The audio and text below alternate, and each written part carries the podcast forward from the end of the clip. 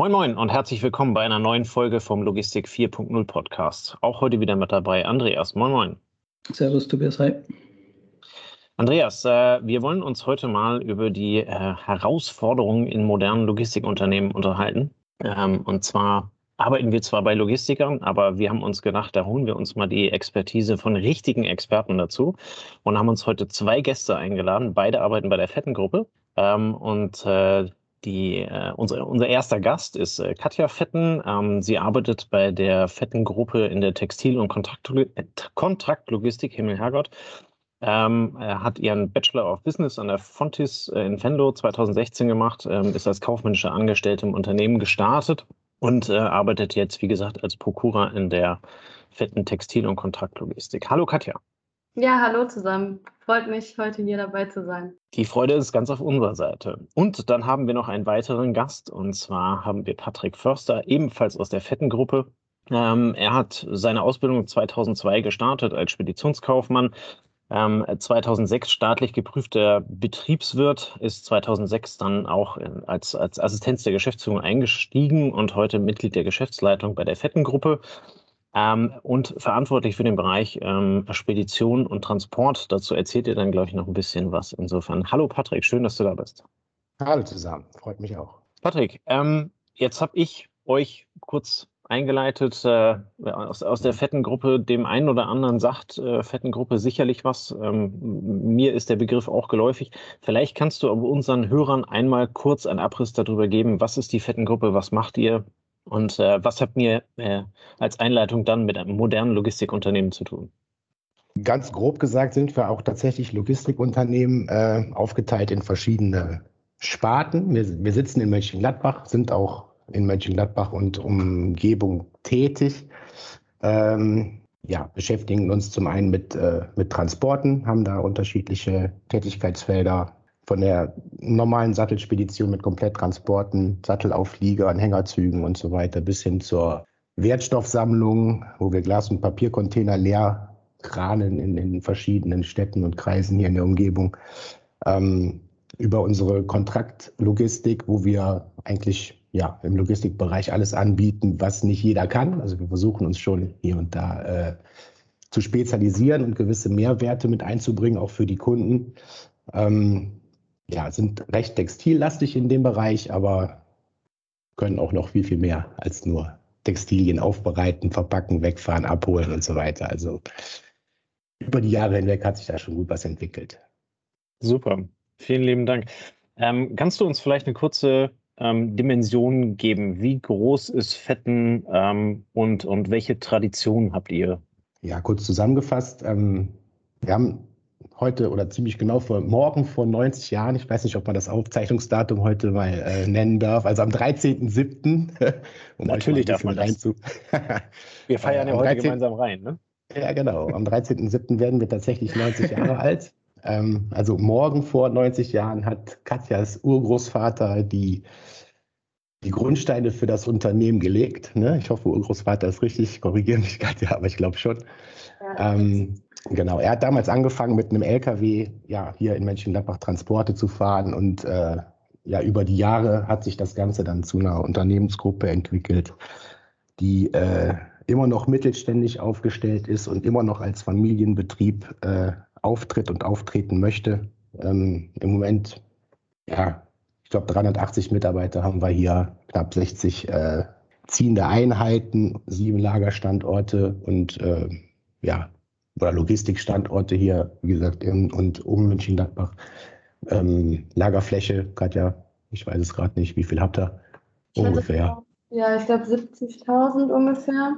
Quadrat, ja, 70.000. Ja, um den Dreh. Ne? Also in 90 Jahren war 350-fach die Mitarbeiterzahl. Also, ne? Wie gesagt, immer noch Inhaber geführt. Katjas Vater ist im Moment der Geschäftsführer für alle äh, für alle Unternehmen. Alle sind präsent und das möchten wir gerne auch noch viele Jahre so weitermachen. Ja, ist total klasse, wenn man sieht, dass ihr das über vier Generationen geschafft habt. Ähm, da kommen wir auch nachher nochmal zu. Jetzt war so das Schlagwort Textillogistik. Äh, Katja, macht ihr auch Online-Geschäft? Also verschickt ihr auch online und kriegt ihr auch die Retouren, von denen wir in den vergangenen Folgen das ein oder andere Mal gesprochen haben? Ähm, ja, also es ist so, wir machen im Textilbereich relativ viele verschiedene Sachen. Also wir haben kleine Kunden, Start-up-Unternehmen, die dann anfangen mit fünf Paletten Textilware. Wir haben große Unternehmen, die namhaft sind, sage ich jetzt mal, ähm, wo wir auch für arbeiten. Also von A bis Z bedienen wir eigentlich alles. Ähm, es ist so, dass wir vor allen Dingen bei den kleinen Kunden und die, die anfangen zu wachsen, wo es noch keine Logistik gibt, die dort hintersteckt, dass wir vor allem in dem Bereich auch die ähm, Online-Plattform bespielen, sage ich jetzt mal. Also dass ähm, derjenige, der online was bestellt, dass der Auftrag bei uns eingeht, ähm, wir dann entsprechend Schnittstellen haben zu diesen Online-Plattformen und ähm, die dann mit Scannern kommissionieren ähm, und dann halt entsprechend auch für den Endverbraucher äh, verpacken und an den äh, schicken. Ähm, Retoureware haben wir bisher noch nicht gemacht, weil das ja immer so ein spezielles Thema ist. Es ist relativ aufwendig, relativ kostenintensiv. Ähm, da haben wir uns bisher ein bisschen schwer mitgetan, das anzugehen. Aber ähm, ich denke, die Entwicklung zeigt auch, dass man sich da auch weiterentwickeln muss und das wollen wir auch. Und ähm, wir sind jetzt dran mit einem mittelständischen ähm, Textiler, ähm, ein Retourenmanagement aufzubauen, sage ich jetzt mal, dass wir dann auch die Retouren empfangen und entsprechend bearbeiten, uns die anschauen, wieder verpacken und wieder zurück ins Lager bringen. Also derzeit macht das der Textiler noch selber und bringt uns die Textilien dann schon wieder aufbereitet zurück. Okay, aber das heißt, das Thema E-Commerce Textil ist für euch immer noch Wachstumsfeld oder ist ja eigentlich nicht so typische Spedition, wo sie sich drauf stürzt. Ne? Ähm, oder ist, ist es bei euch langsam entstanden und dann gewachsen? Genau, also bei uns ist das Thema Textillogistik eigentlich vor, ich glaube, 15 bis 20 Jahren ungefähr entstanden. Ähm, da okay. sind wir durch eine Insolvenz von einem Textilkunden ähm, ja da so in die Sparte reingerutscht, sage ich jetzt mal, ähm, und haben dann ein, also ein Textilgeschäft mit übernommen und ähm, haben dann angefangen mit textiler Aufbereitung, mit Tunneltätigkeiten und so weiter, mit äh, Etikettierung. Und dann sind wir nach und nach immer mehr da reingerutscht, ähm, dass weitere Kunden angefragt haben, könnt ihr auch unsere Textilien einlagern? Wir gesagt haben, ja, machen wir. Und dann kam nachher halt auch das Online-Geschäft einfach dazu. Also, dass der Kunde die, den Anspruch hatte und wir gesagt haben, okay, wir versuchen das. Wir haben eine eigene EDV, die dann auch äh, ähm, jeweils die Scannerabwicklung entwickelt hat. Und dementsprechend können wir das jetzt mittlerweile ganz gut abbilden. Okay, cool. Das heißt, euer Lagerverwaltungssystem habt ihr auch selbst gebaut oder selbst adaptiert auf eure Prozesse? Oder? Genau, also wir haben ein eigen, eigenes ähm, Verwaltungssystem, beziehungsweise wir arbeiten mit einem, was es schon gibt, von einem externen Anbieter. Und das ist angeknüpft an unser eigenprogrammiertes Programm, wo die Sachen entsprechend gespiegelt werden, wo man sich dann noch Auswertungen ziehen kann und ähm, ja, jeweils die Schnittstelle dann zum Endkunden beziehungsweise zum Textiler bildet. Ja. Ähm, Patrick, du kümmerst dich um Transporte und Spedition. Mhm. Wie war euer Geschäft in den letzten 16 Monaten? Ja, schon Corona geprägt irgendwo. Äh, uns hat es jetzt nicht so hart getroffen, wenn ich jetzt mal nur für den Transportbereich spreche. Äh, wir hatten sicherlich schon Einbußen letztes Jahr, gerade im, im Seekontainerbereich. Äh, ja, aufgrund einfach der Tatsache, dass irgendwann auch alle Lieferungen aus, aus, aus Übersee gestoppt worden sind, weil Geschäfte zu waren und so weiter.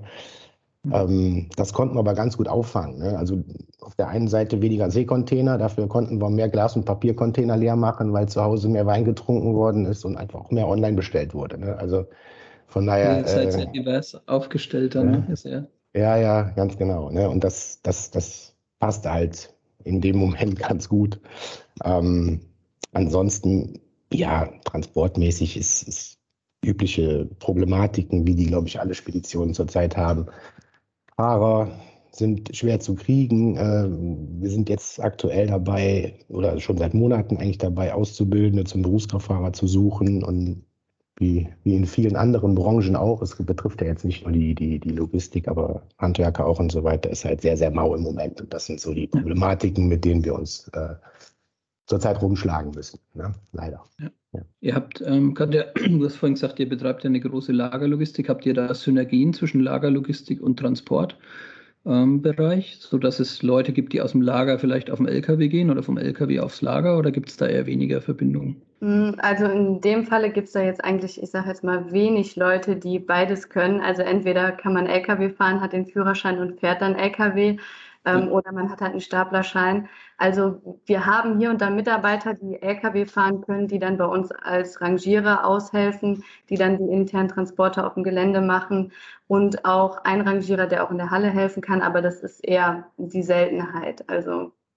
Okay. Wobei wir, wobei wir schon auch natürlich Gedankengänge haben, zu sagen, wir qualifizieren Mitarbeiter auch aus dem Lagerbereich weiter und, und äh, nutzen gewisse Förderprogramme, um, um ja, Lkw-Führerscheine zu machen. Ne, das haben wir bis dato auch nur mit externen gemacht, also mit, mit externen Bewerbern, die bei uns äh, vorstellig geworden sind. Aber weil ich weiß gar nicht, wie es sonst im Lager aussieht. Sind die Leute leicht zu kriegen? Wahrscheinlich auch nicht so ganz. Ne?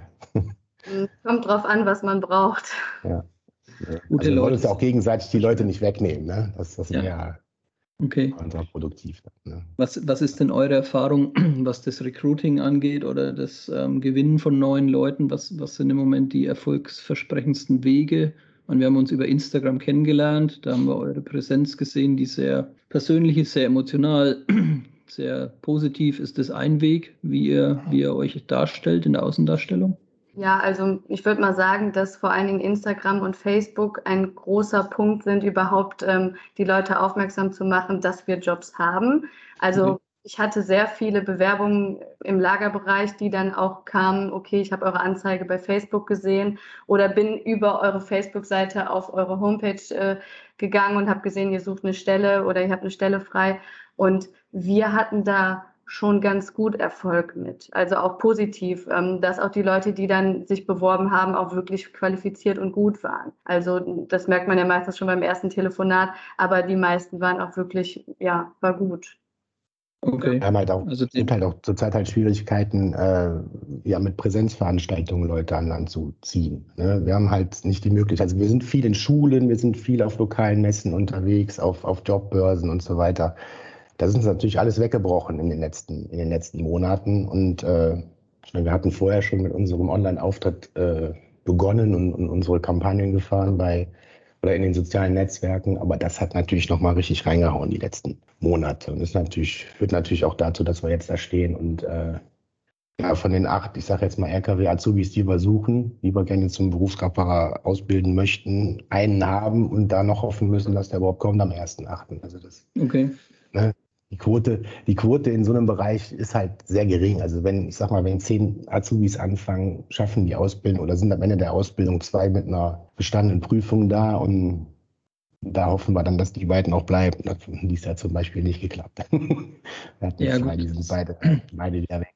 Also wir haben es so auch im Speditionsbereich, hast du es auch im kaufmännischen Bereich, ne, dass du einen Disponenten hast, dass das ähm, für den einen oder anderen entweder, sagen wir, von der Einstellung her nicht so ist, dass er sagt, ich muss ein Leben lang beim gleichen bleiben. Das hat sich vielleicht zu früher ein bisschen verändert.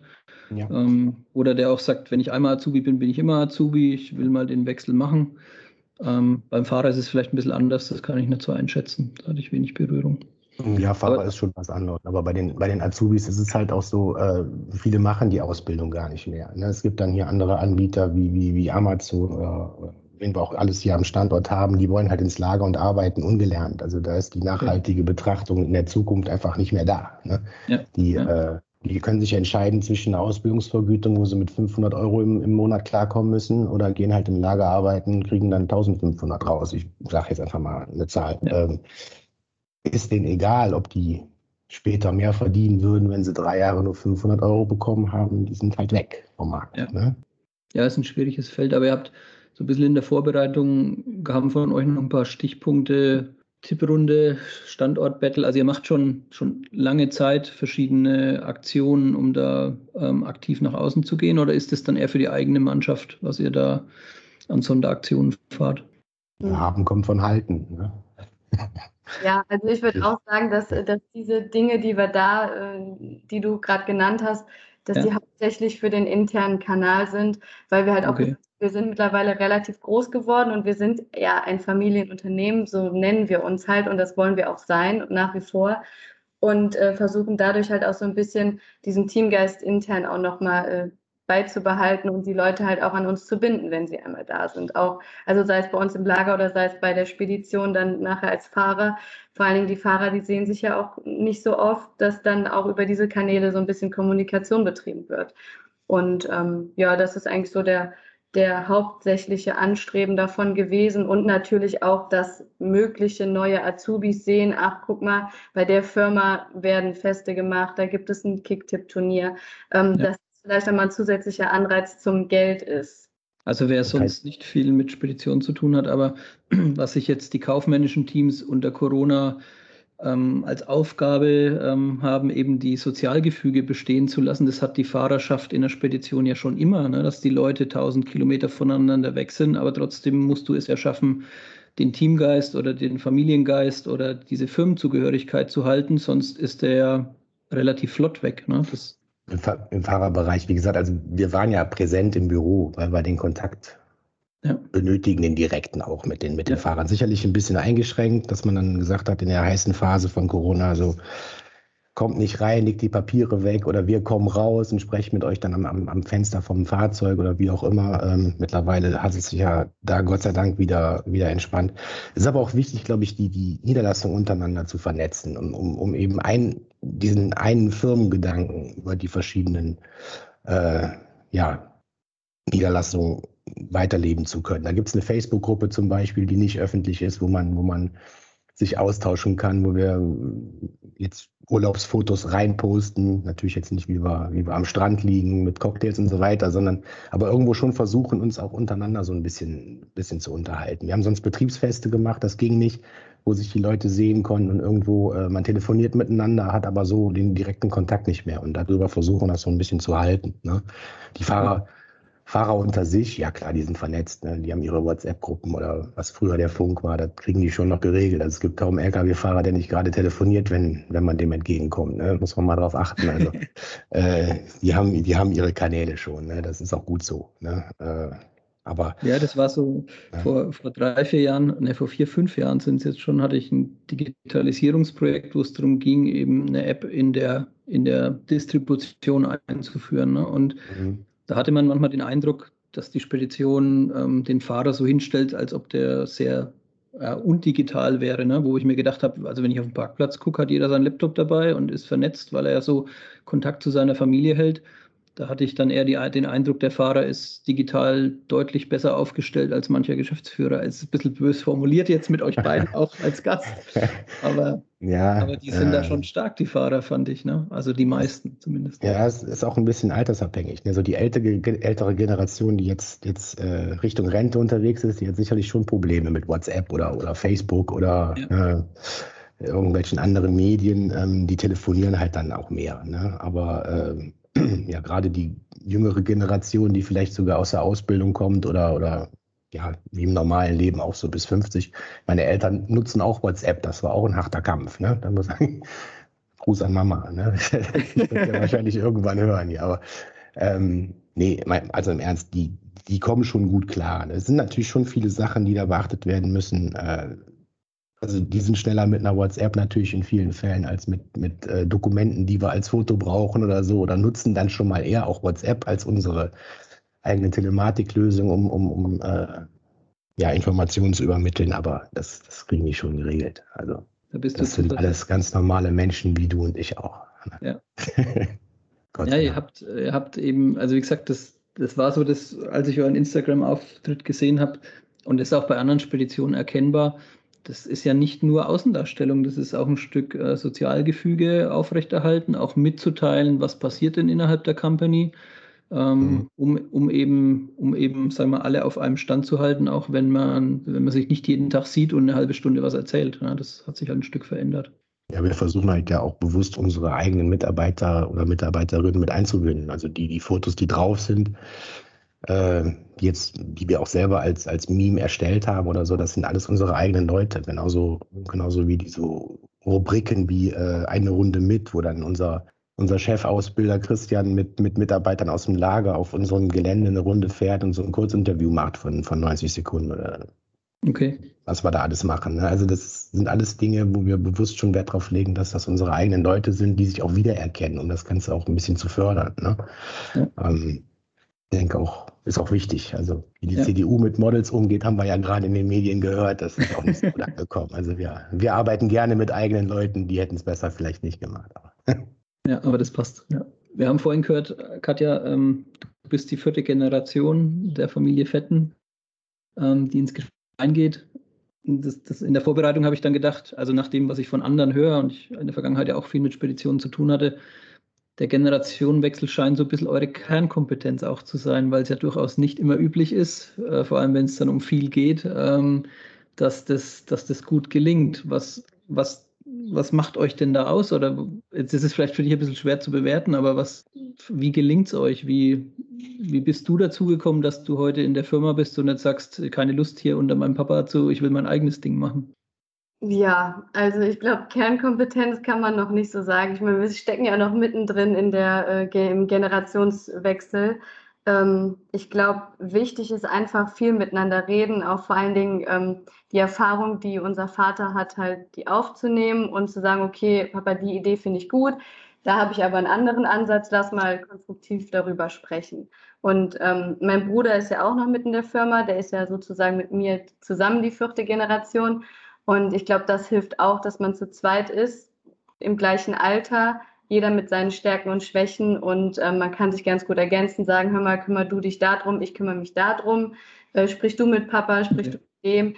Ähm, also das macht sehr viel aus, dass man halt ähm, ja untereinander viel spricht und ähm, auch ja die Meinung von unserem Vater akzeptiert oder halt auch sagt, okay, ähm, wir gehen jetzt den Weg, den du gesagt hast und ähm, ja, unser Vater lässt uns halt relativ viel Freiraum. Also er sagt dann auch, wenn ihr das für richtig haltet, dann macht das. Das wird irgendwann mal eure Firma sein.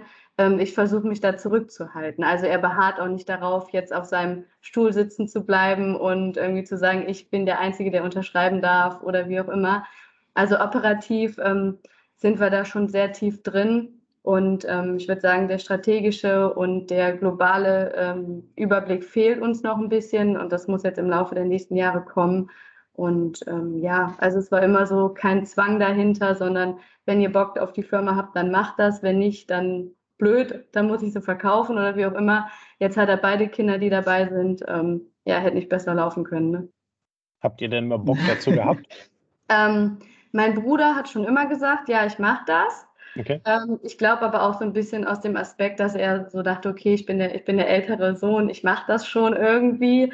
Ähm, bei mir war es immer so, ja, wenn dein Bruder das macht, brauchst du gar nicht. Und ich hatte auch viele Jahre, habe ich gedacht, nee, mache ich nicht, finde ich blöd. Ähm, ich suche mir was anderes, wollte eher so in den Medienbereich ein bisschen was Kreatives machen, habe dann irgendwann festgestellt, ich bin gar nicht so kreativ, das lasse ich besser. Und habe dann gedacht, ich versuche es einfach mal mit dem Logistikstudium. Ja, und dann habe ich damit angefangen und dann gemerkt, oh, okay, Logistik ist nicht nur mit dem LKW von A bis B fahren, sondern da steckt einiges hinter. Und ähm, ja, dann habe ich doch echt Spaß dran gefunden und bin froh, dass ich es gemacht habe und fühle mich super wohl. Ich hatte es insofern als Kompetenz gesehen, weil ihr ja nicht die erste Generation seid, die übernehmen, ne? sondern dein Vater hat es ja auch schon übernommen und dein Opa hat es auch schon übernommen. Und von daher scheinen da die richtigen sag mal, Familienbeziehungen da zu sein, um das so ja, hinzubekommen. Auf jeden Fall. Also ich weiß auch bei meinem Vater, dass es auch ganz gut geklappt hat. Er wurde noch ein bisschen eher ins kalte Wasser geworfen als wir. Ich glaube, er hat mit Anfang 20 schon die Firma mehr oder weniger übernommen, was schon viel Verantwortung ist. Ähm, jetzt stehen wir an einem Punkt, wo wir halt über 300 Mitarbeiter haben und die Verantwortung noch größer ist. Aber dafür haben wir auch mehr Zeit, diesen Generationswechsel vorzunehmen. Also ich denke, das ist okay. Und man darf sich nicht zu oft ähm, ja, vor Augen führen, wie viel Verantwortung man eigentlich hat. Also das ist auch wichtig. Einfach machen, was man für richtig hält und ähm, ja, nicht zu viel nachdenken.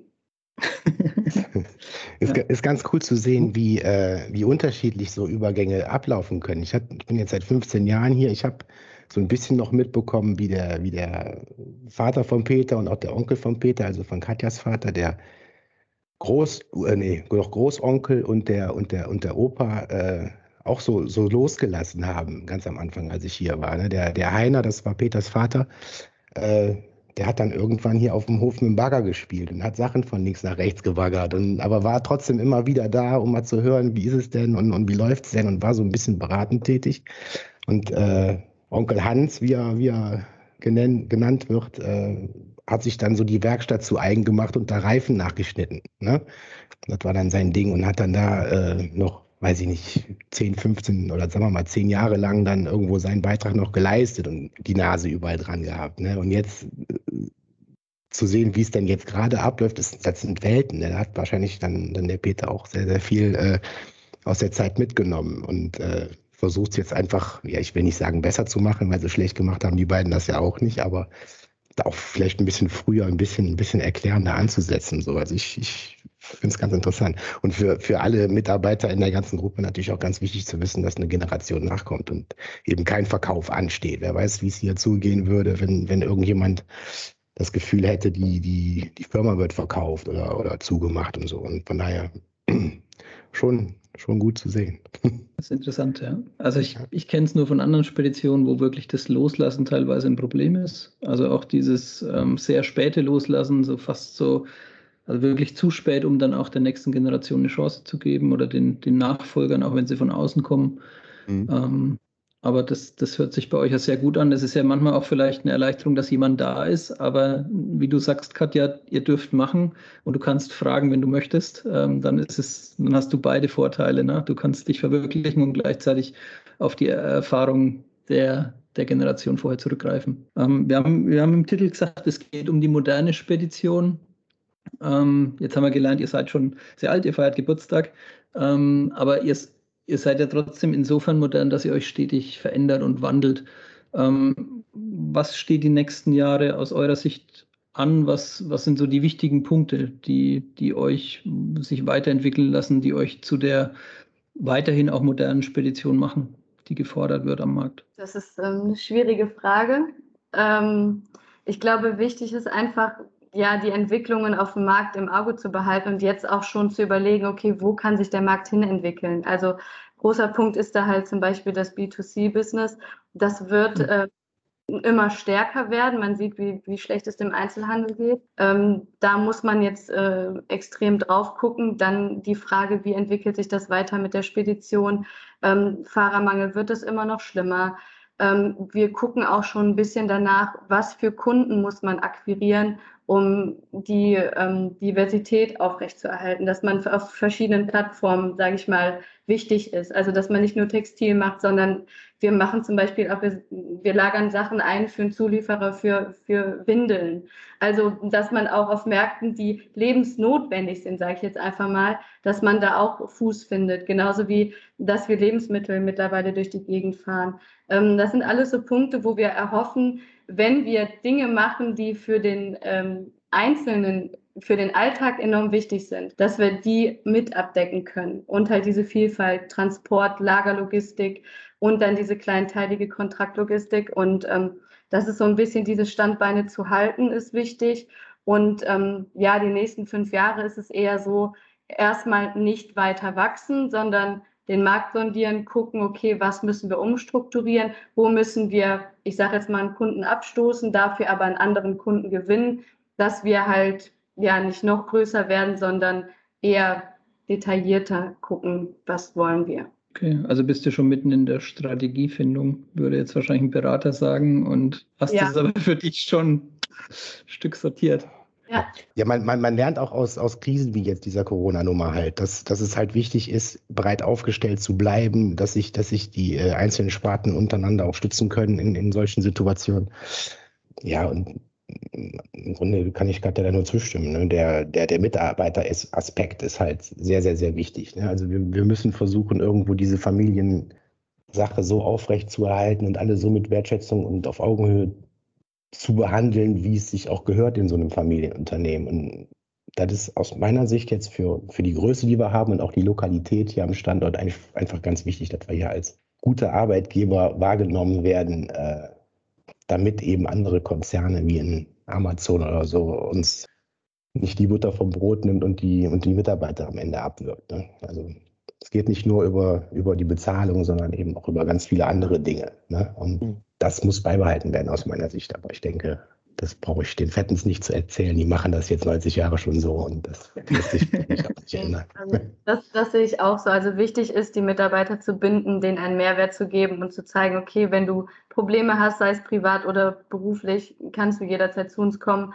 Also die meisten kenne ich mit dem Vornamen. Ich weiß, wer der Mann, die Frau ist oder wie auch immer. Also ähm, da ist schon teilweise noch, ist es sehr familiär teilweise noch. Klar, manche Leute kenne ich nicht. aber ähm, dafür andere umso besser. Und das ist wichtig, dass wir das beibehalten und ähm, ja, da, ja, daran festhalten einfach. Ne? Ja, weil es euch auch unterscheidet zu den, zu den anderen, ja, die auch Leute suchen. Ja. Also der, der, der Erfolg äh, gibt euch ja recht. Ne? Ähm, ich bin jetzt gar nicht so weit weg von, von Mönchengladbach und ihr habt die Amazons und die Zalandos und, und wie sie alle heißen, da hinten um die Ecke. Ähm, und ihr, ihr könnt euch ja äh, mit, mit eurer Strategie halt eben dagegen entsprechend ähm, behaupten. Ja, also das ist auch so. Also wir, wir reden oft mit Mitarbeitern, die sagen, okay, woanders könnte ich, ich sage jetzt mal einen Euro mehr verdienen, aber ich bin gerne hier, hier sind meine Freunde, das ist schon meiner Familie geworden, mein Team. Und das hört man wirklich gerne. Ne? Also, dass die Leute sagen, ja, dann, dann nehme ich den Euro nicht, sondern ich bleibe hier. Ja, damit können wir halt äh, nur noch punkten, sage ich jetzt mal, weil gegen Amazon, Zalando und wie sie alle heißen, ist es echt schwer, ähm, gegen anzukommen, weil die Preise, die da bezahlt werden oder die, die Löhne, die können wir als Dienstleister nicht äh, stemmen. Aber damit sind vielleicht ein paar andere, sag mal, Sachen im, im Gesamtpaket drin, wo ihr, wo ihr brilliert dagegen. Ja, also wenn ich nur eine Nummer bin und sage, okay, ich werde dafür bezahlt, dass ich eine Nummer bin und mache dann auch mein, meine Aufgabe, dann ist das okay. Und wenn ihr sagt, bei uns spielt das Gesamtpaket eine Rolle und auch die Aussicht drauf, dass der Standort bleibt und Patrick, was du gesagt hast, ne, diese Perspektive, die ihr gebt, die Perspektive der neuen Generation, vielleicht auch der Umgang, der sich dem anpasst, wie sich die Gesellschaft anpasst, wie man miteinander umgeht, dann, dann kann ich mir die nächste Frage auch sparen. Das wäre nämlich, wie halte ich den Spirit äh, eines Familienunternehmens? Aber da muss man jetzt einfach nur zuhören, was ihr die letzte halbe Stunde erzählt habt. Und dann kann man sich das ja. denken, ähm, dass euch das so viel wert ist, ne? dass ihr da so viel Wert drauf legt, das erkannt zu haben und dann genau das wieder fortzuführen. Ja. Und zwischendurch muss man auf dem Sommerfest immer mal so ein Fischrodeo-Turnier äh, einberufen. Ne? Was dummerweise letztes Jahr noch der Christian Fetten gewonnen hat, aber die Revanche kommt. Nee, vorletztes Jahr war es. Die Revanche kommt noch, das haben wir schon fest aufgeschrieben. Okay, okay.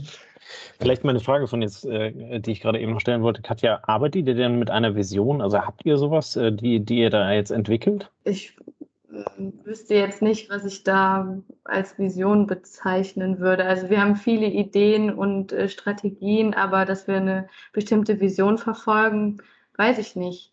Also wir wollen familiär bleiben, aber das ist eigentlich die Hauptsache. Ja, weil, also ich denke schon, dass ihr eine Vision habt, weil, äh, weil du sagtest, äh, ihr macht euch Gedanken darüber, was, äh, welche, welche Kunden brauchen wir in fünf oder in zehn Jahren.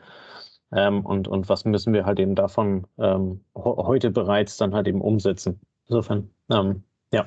Also wenn, wenn, wenn ich jetzt ja, unser Gespräch nachvollziehe, dann könnten wir alle Elemente einer Vision, Mission ja. und einer Strategie-Roadmap da rausziehen, auch wenn man es vielleicht jetzt nicht so nennt.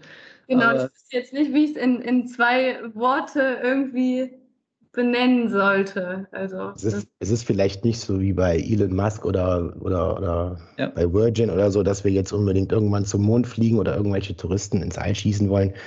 Ähm, die Aufstellung ist halt wichtig und die Ausrichtung, welche Kunden wollen wir zukünftig bedienen und welche äh, äh, Segmente decken wir ab. Also wenn es dann um Windeln geht, ist das die eine Sache, aber es geht halt auch um, um, um Tiefkühlware, die dann für Online-Märkte durch die Gegend gefahren wird, damit die Endkunden weiter beliefert werden. Da sind Sachen bei, wo man drüber nachdenken kann, welche, welche Antriebe nutzt man. Wir sind jetzt gerade dabei, im Pkw-Bereich ein bisschen auf Elektro umzusteigen, weil es halt gerade äh, äh, lohnenswert und auch, auch vielleicht sinnvoll ist, zumindest mit der fortschreitenden äh, Entwicklung von, von der E-Mobilität.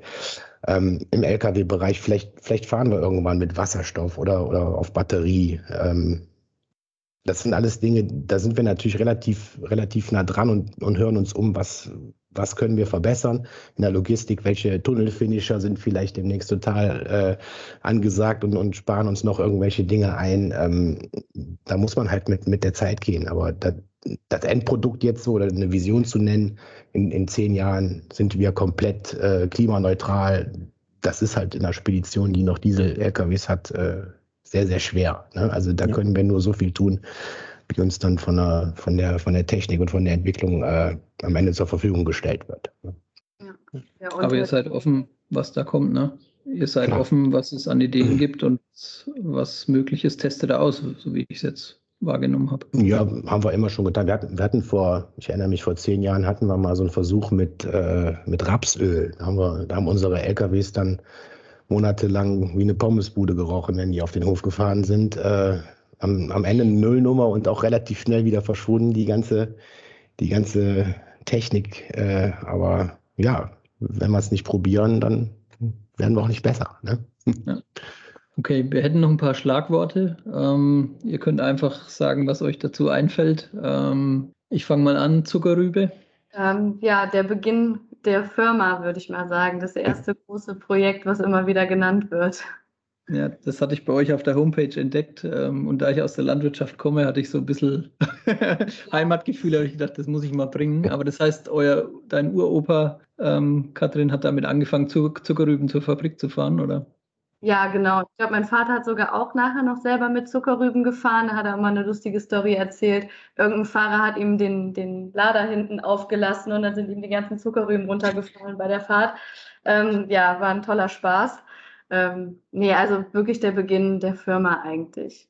Okay, dann ähm, das Thema, du hast es gerade schon angeteasert, Patrick, Wasserstoff. Deine Meinung dazu oder dein, dein Standing kannst völlig. Ja, ich finde es schwer, sich da eine Meinung zu bilden. Am Ende ist es alles vom Strom abhängig. Wenn, wenn, sich, wenn sich die Akkus so nach vorne entwickeln, dass die Reichweite größer wird, weiß ich nicht, ob wir Wasserstoff brauchen. Stand heute würde ich sagen, ist es eine gute Alternative, solange, solange alles grün produziert werden kann. Aber am Ende bleibt immer die Frage, wenn der eine Strom grün produziert wird, warum dann der andere nicht? Also ich bin da sehr, sehr unentschlossen. Also wenn nur der grüne Strom nur noch in Wasserstoff reingeht, haben wir auch nichts gewonnen. Ne? Also schweres Thema.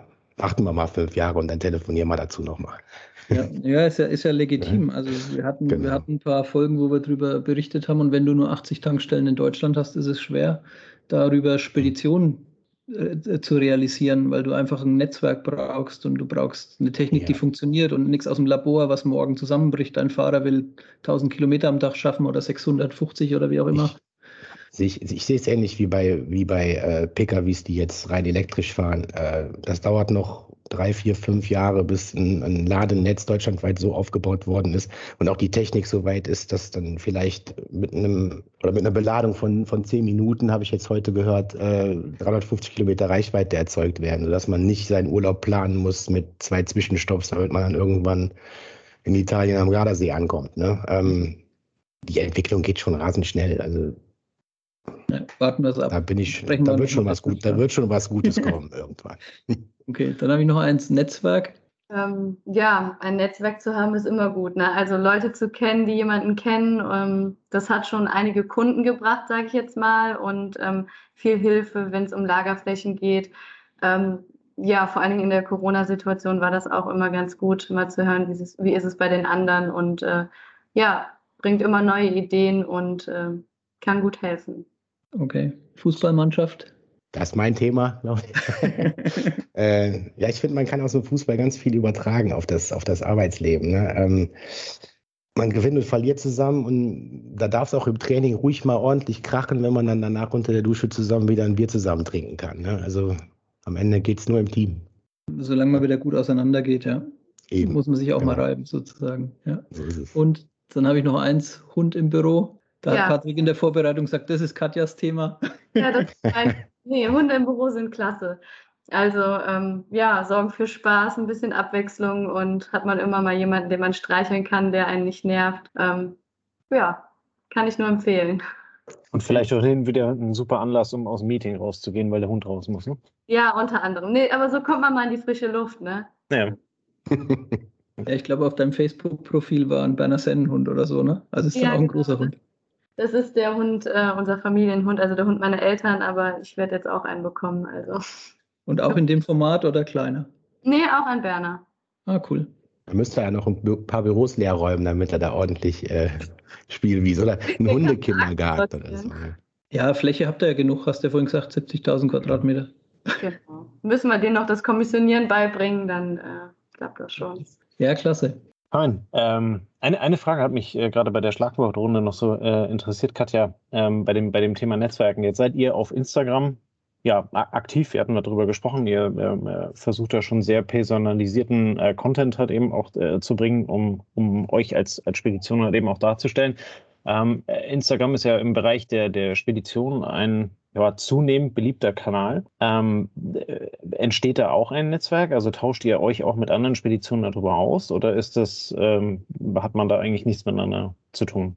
Mm, also eher weniger. Also okay. es ist eher so, dass die ähm, ja, Mitarbeiter oder halt Freunde oder wie auch immer oder Interessenten sich darüber melden und einfach mal schreiben, oh, cooles Bild oder ne, so Dinge, aber ähm, Speditionen untereinander eher weniger. Okay. Aber für die. Wir haben, wir haben natürlich bei so einem Auftritt auch eine, eine, Agentur im Hintergrund, die das für uns, für uns macht, hier lokal vor Ort. Ähm, die haben auch den Hauptkontakt natürlich dann zu anderen Firmen und Unternehmen, wenn sie sich gegenseitig, weiß nicht, wie man es nennt, markieren, taggen, keine Ahnung. Ähm, das übernimmt also die Agentur, die kommen natürlich auf uns zu und sagen, hör mal, der und der hat sich gemeldet oder das und das soll passieren. Äh, aber der, genau, also Netzwerke an sich, das, das sehe ich auch nicht bei Instagram oder bei Facebook oder so, sondern nee, berufliche. Über Telefon. Okay. Wir, haben ja auch kein, wir haben ja auch keine Endkunden, die dann irgendwo erreichbar sein sollen, sondern machen es ja eigentlich wirklich nur fürs Recruiting und verkaufen kein, kein Produkt, wo die Leute dann irgendwo einen, einen Like da lassen oder irgendwas bewerten ja. wollen oder interessiert daran sind, wie geht es da weiter, sondern da gibt's, ist schon sehr zielgruppenorientiert, ja.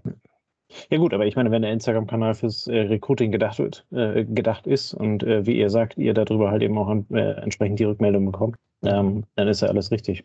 Dann ähm, erledigt sich das ja. Naja, ob, ob, ob sich erledigt, ist eine andere Frage, aber, aber es ja, gibt einen zusätzlichen Kanal, über den, über den Interessenten und Bewerbungen kommen. Ja, damit äh, äh, kommen wir zu unserer letzten obligatorischen und äh, heute zweigeteilten Frage, ähm, die wir am Ende eines Podcasts äh, immer gerne stellen. Ich würde mit Katja anfangen. Ähm, wollen, welches, äh, welches Buch, Film, Podcast, Medium, äh, was weiß ich was, hat, hat dich auf deinem Weg bis hierhin ähm, ja so inspiriert und, und, und äh, dir den Weg quasi ausgeleuchtet? Hast du da was?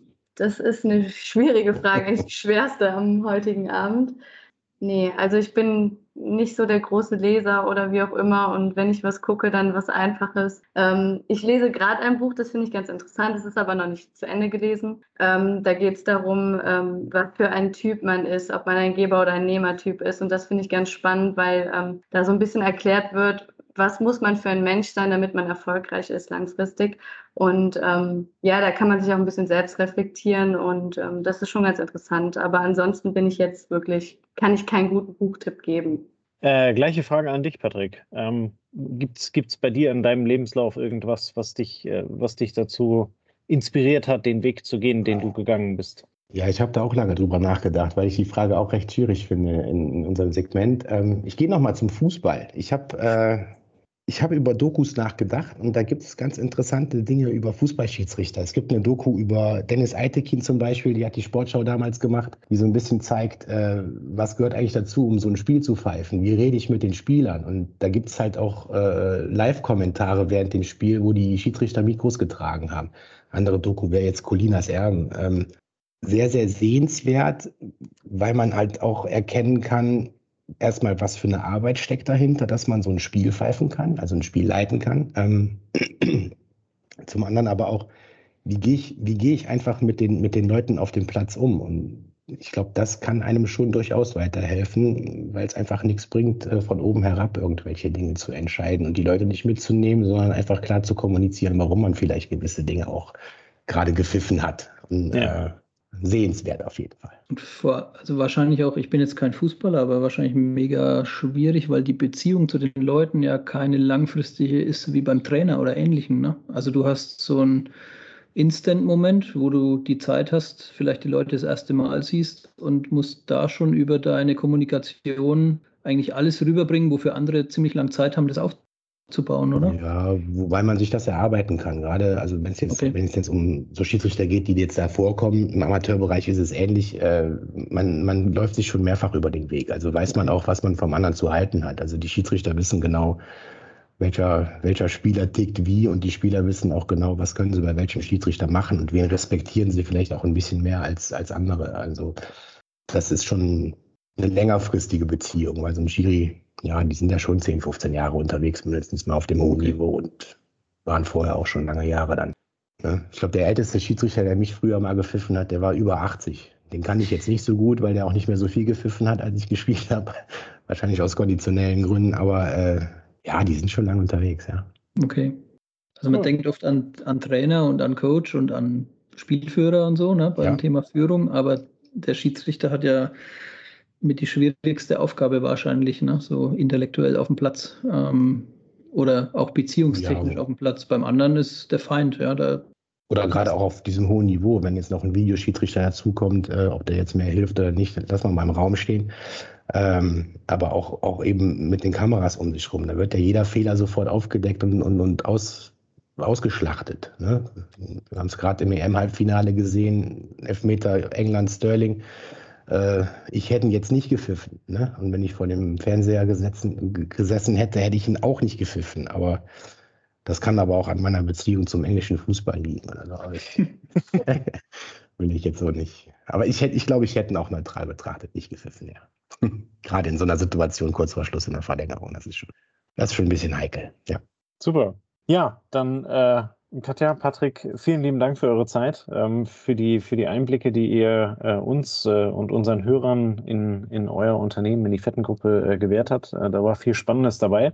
Ähm, vor allen Dingen, was, was uns sehr gefreut hat, dass, dass wir mal Gäste aus der, aus der richtig operativen Logistik haben, ähm, die wir hier in den Podcast mit reinnehmen konnten. Ähm, äh, sicherlich sind wir immer so, wir nennen uns selber Logistik 4.0. Ähm, das, das ist sehr strategisch und äh, administrativ und IT-lastig, aber letzten Endes sind es die Leute, die es halt eben am Ende umsetzen. Ähm, insofern, ähm, ja, vielen Dank an der Stelle, dass wir da ähm, teilhaben durften. Ähm, ja. Äh, während des Interviews äh, gab es immer mal wieder ein paar äh, äh, Quellen, die haben wir aufgeschrieben, die packen wir wieder unten in die Shownotes rein. Genauso wie wir den Kontakt äh, zu Katja und äh, Patrick unten in die Shownotes reinpacken. Ähm, wenn ihr weitere Fragen habt, Kontakt aufnehmen wollt zur Fettengruppe, ähm, dann findet ihr das auf jeden Fall dort. In diesem Sinne bedanke ich mich und wünsche euch noch einen schönen Freitagabend. Bis nächste Woche. Ciao, ciao. Servus. Tschüss, vielen Dank. Tschüss. Das war eine neue Folge des Logistik 4.0 Podcasts. Wir möchten dir helfen, neue Themen im Bereich der Logistik zu entdecken, zukünftige Entwicklungen und Trends kennenzulernen und dich mit anderen Logistikern zu vernetzen. Um regelmäßig zu neuen Folgen informiert zu werden, werde Mitglied in unserer Gruppe Logistik 4.0 auf LinkedIn oder folge den Logistik 4.0 Profilen auf Twitter, Facebook oder Instagram. Unsere Folgen werden mit Hilfe unserer Patreons produziert. Besonderer Dank gilt dabei unserem Patreon 4.0 der Firma Bord. Weitere Informationen, wie auch du unseren Podcast unterstützen kannst, findest du auf unserer Homepage logistik4.0.de. Hast du einen interessanten Themenvorschlag oder möchtest du dich als Interviewgast bewerben, kontaktiere uns per Mail an logistik4.0 at gmail.com. Bei persönlichen Kontaktanfragen an uns schreib uns gerne dein Anliegen dazu, damit wir wissen, wie wir diese Anfrage einordnen können und dich unter dem täglichen Spam schnell herausfischen können. Vielen Dank und weiterhin viel Spaß mit unserem Logistik 4.0 Podcast.